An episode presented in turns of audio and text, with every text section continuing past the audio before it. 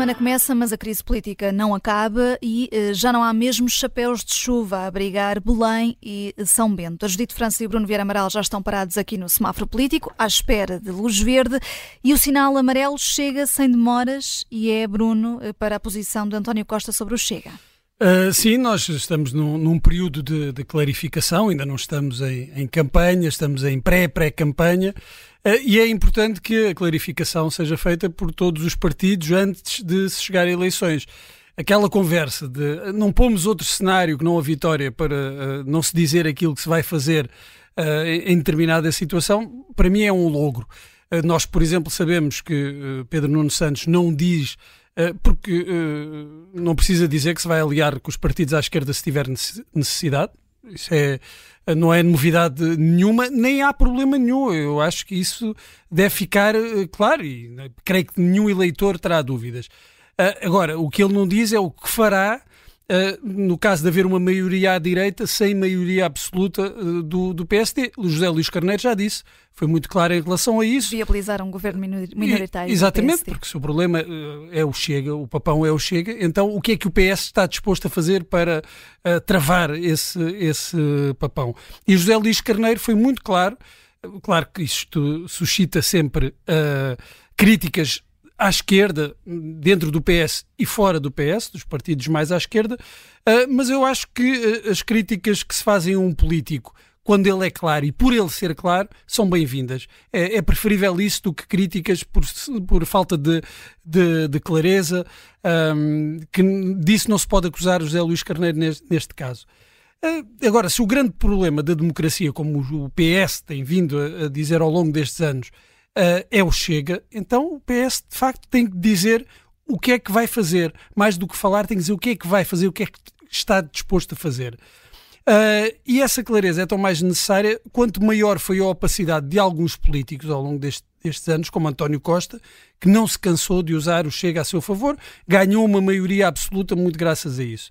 E agora veio dizer uh, qual é afinal o problema com o Chega, o verdadeiro problema com, com o Chega. Eu devo dizer que não posso estar mais de acordo com o Primeiro-Ministro, porque ele disse uh, que uh, a diferença do Chega face aos restantes partidos não é só por uma questão ideológica, é por causa do comportamento, porque é uma alternativa, é essa uma governação à direita que dependa aritmeticamente do Chega, é uma alternativa de instabilidade porque mesmo tendo uma maioria parlamentar aritmética, disse António Costa, dependendo do Chega, nunca será uma maioria parlamentar governativa, porque o Chega existe para contestar, para perturbar. Não há ninguém que possa pensar que por fazer um acordo com o Chega e ter uma maioria na Assembleia da República cria condições de governabilidade. Eu acho que esse é de facto o grande problema uh, do Chega, uh, do, do, Chega, de André Ventura. É um fator de instabilidade, não é um partido fiável, não é um partido confiável. Vê-se o que está a acontecer nos Açores, mas não é preciso ir tão longe. E por isso é que eu acho que o PSD não se pode pôr nas mãos do Chega, porque é um partido que de facto não dá garantias nenhumas de, de estabilidade. É um partido que, se for preciso, queima o PSD, queima um governo à direita, se achar que daí pode retirar algum benefício. Esse é que é o grande problema. Nós já vimos uh, com a geringonça havia esse receio de que não fosse estável, por todas as razões históricas, nunca tinha sido tentado, uh, também não tinha, não tinha havido necessidade, verdade seja dita, e nem tinha havido aquelas circunstâncias específicas que houve na altura da criação da geringonça. Mas havia um receio uh, de que não houvesse estabilidade, daí Cavaco Silva também ter obrigado ali a um pacto por escrito para garantir um mínimo de, de, de estabilidade. Isso pode acontecer uh, num cenário em que a direita tenha maioria uh, no Parlamento. Uh, não sei qual é que poderá ser a solução. Agora é preciso acautelar essa situação, garantir que de facto uma solução que passe pelo Chega não se torne uma, uma solução de instabilidade. Mas este é que é o problema, quanto a mim, do Chega. E António Costa agora vem uh, reconhecê-lo e vem apontá-lo e eu acho que fez bem, fez é tarde, não é? Porque nunca teve essa clareza antes. O problema do, de uma solução governativa à direita que passe, que dependa do Chega, é esse: é de instabilidade. Há questões da democracia, de, de, estar em risco a democracia, de ser um partido racista, xenófobo, isso são, são tudo invenções que não vale a pena, que depois na, na, na substância não, não, não, não, trazem nada à discussão, não, não têm a ver com, com soluções governativas, têm a ver apenas com, com o agitar de fantasmas para tentar evitar essa, essa solução. O problema é mesmo esse, é de instabilidade, porque olhamos para o Chega e de facto aquilo é um partido uh, não sabe para onde, é, para onde é que vai virar, uh, não sabe para onde é que vai dar, pode a qualquer momento pôr em causa essa estabilidade se achar que pode retirar alguns dividendos naquele momento. Para um partido que tem uh, feito o seu trajeto a atacar PS e PSD, uh, será assim tão fiável? Uh, poderá estar ali uma solução de longo prazo para o país? Eu tenho muitas dúvidas que assim seja. Mas esse é que, para mim, é o verdadeiro problema do Chega.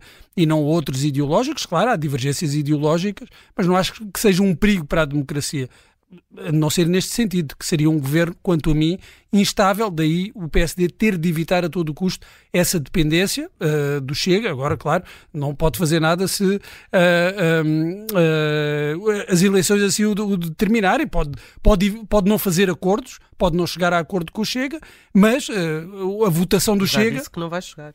Pois, Luís Montenegro disse, mas eu honestamente não sei se será bem assim. Em política há quem dê o dito por não dito. Sim, eu acho que isso vai depender muito, porque depois podem-se fazer uh, acordos e diz-se bem, uh, não, é, um, é um acordo limitado, uh, pode não ser um acordo para governar, pode não ser um acordo de incidência parlamentar, pode ser só para fazer passar o, o, orçamento. Quer dizer, isto, o que hoje é, é, verdade, amanhã é mentira, e é assim no futebol, é assim na política. Hum. Agora, o que o PSD não pode ter é um discurso em que se entregue desde já se ponha desde já nas mãos do Chega. Tem de estudar uma alternativa para não depender disso, porque existe este perigo, de facto, da instabilidade porque olhando para o Chega, é a única coisa que está garantida, quanto a mim, é isso, instabilidade. É, e Luís Montenegro já disse hoje que chega de falar de crise política, está concentrado precisamente na, no, no, programa eleitoral e nessas eleições de, de 10 de março.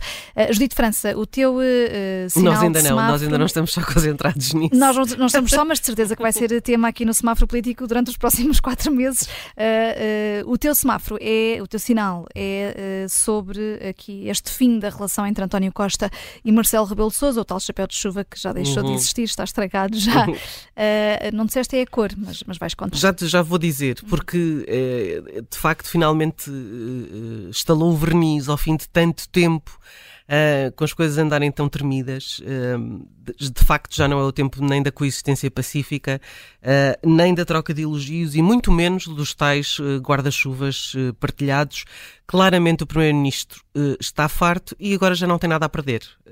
portanto, aquela relação que os dois, no fundo, fingiram, Uh, acabou. Uh, e as declarações deste fim de semana de António Costa são clarinhas em relação a isso. Esteve quase 15 minutos a falar aos jornalistas e acusou o Presidente da República de tudo e o que não acusou ficou nas entrelinhas, mas há uma frase que essa é clara, que é provocar uma crise irresponsável. Uh, que vai ter de ser resolvida nos portugueses e pelos portugueses e nas urnas. Uh, também falou no Chega, foi nessa altura em que falou no Chega, também a Procuradora-Geral da República também não também não falhou no, no rol de críticas. Não escapou. Não, não escapou. Mas no caso do Presidente da República, um, António Costa disse que era preciso que tivesse havido bom senso e que não fosse que não se tivesse desencadeado uma crise política uh, e claro que não está a dirigir a si próprio que apresentou a demissão, mas ao facto do Presidente da República ter aceitado essa demissão um, e depois depois de ter aceitado não ter escolhido Mário Centeno para manter o governo uh, a funcionar. Depois sobre aquela sobre quem disse o quê e quando um, António Costa veio criticar a postura do Presidente da República, no fundo, revelar o que acontece em reuniões, porque um, quando na Guiné Marcelo disse que tinha sido a pedido do Primeiro-Ministro que chamou a PGR Belém, António Costa diz esta frase: Eu não fiz nenhum comentário público sobre o tema e repete comentário público três vezes na mesma frase. E portanto a gente percebe, foi no Conselho de Estado, não é? Já se percebeu que terá sido de facto no Conselho de Estado, mas mais uma vez, Marcelo uh, enfim, revela com muita facilidade o que acontece entre portas e aí que uh, António Costa tira uma frase assassina que é não será por mim nem por heterónimos que escrevem nos jornais que vão ouvir dizer o que acontece nas conversas, uh, digamos, entre os dois, e, portanto, acusou basicamente o Presidente da República de mandar escrever nos jornais o que quer e o que quer passar. Um, e que as conversas de ambos uh, são de facto como se fossem conversas de duas pessoas que se podem revelar uh, o, o, o, que lá se passa e não são. são. São conversas entre dois titulares de órgãos de soberania e deviam ser encaradas como tal. Uh, e eu, eu acho que são declarações muito duras que demonstram que António Costa de facto já não tem nada a perder e que está disposto a que estes quatro meses sejam de atrito entre ambos, que vão ser. E a isto eu dou um amarelo, porque eu percebo que para o Primeiro-Ministro, uh, a dada altura, o que é demais é demais. Uh, e o facto de uh, Marcelo Rebelo de Sousa ter feito aquela referência na Guiné, eu acho que foi a gota que fez transbordar o copo. E uh, António Costa, enfim, não tendo nada a perder, disse tudo aquilo que lhe ia na alma. Mas aí, já desabafou. Tudo, aí eu, é? eu, creio que Marcelo Rebelo de Sousa quis defender de uma interpretação que estava a ser feita em relação a, a esse encontro uh, com, a, com a procuradora, que no fundo era quase a acusar Marcelo de estar num conluio com a Procuradoria-Geral da República e, e ele uh, defendeu-se passando a batata quente ou de, dizer... Mas de facto não houve nenhuma não uh, assunção pública não por pode. parte de António Costa. Há alturas que, em que as batatas que quentes pedido. têm que ficar em Belém.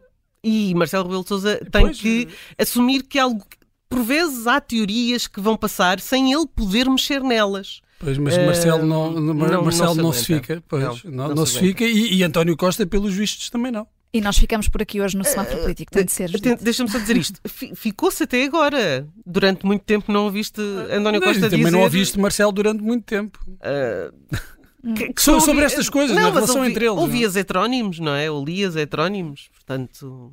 Hum, vamos hum. voltar a ouvir-vos, a, a vocês os dois, amanhã no Semáforo Político, à mesma hora. Até lá.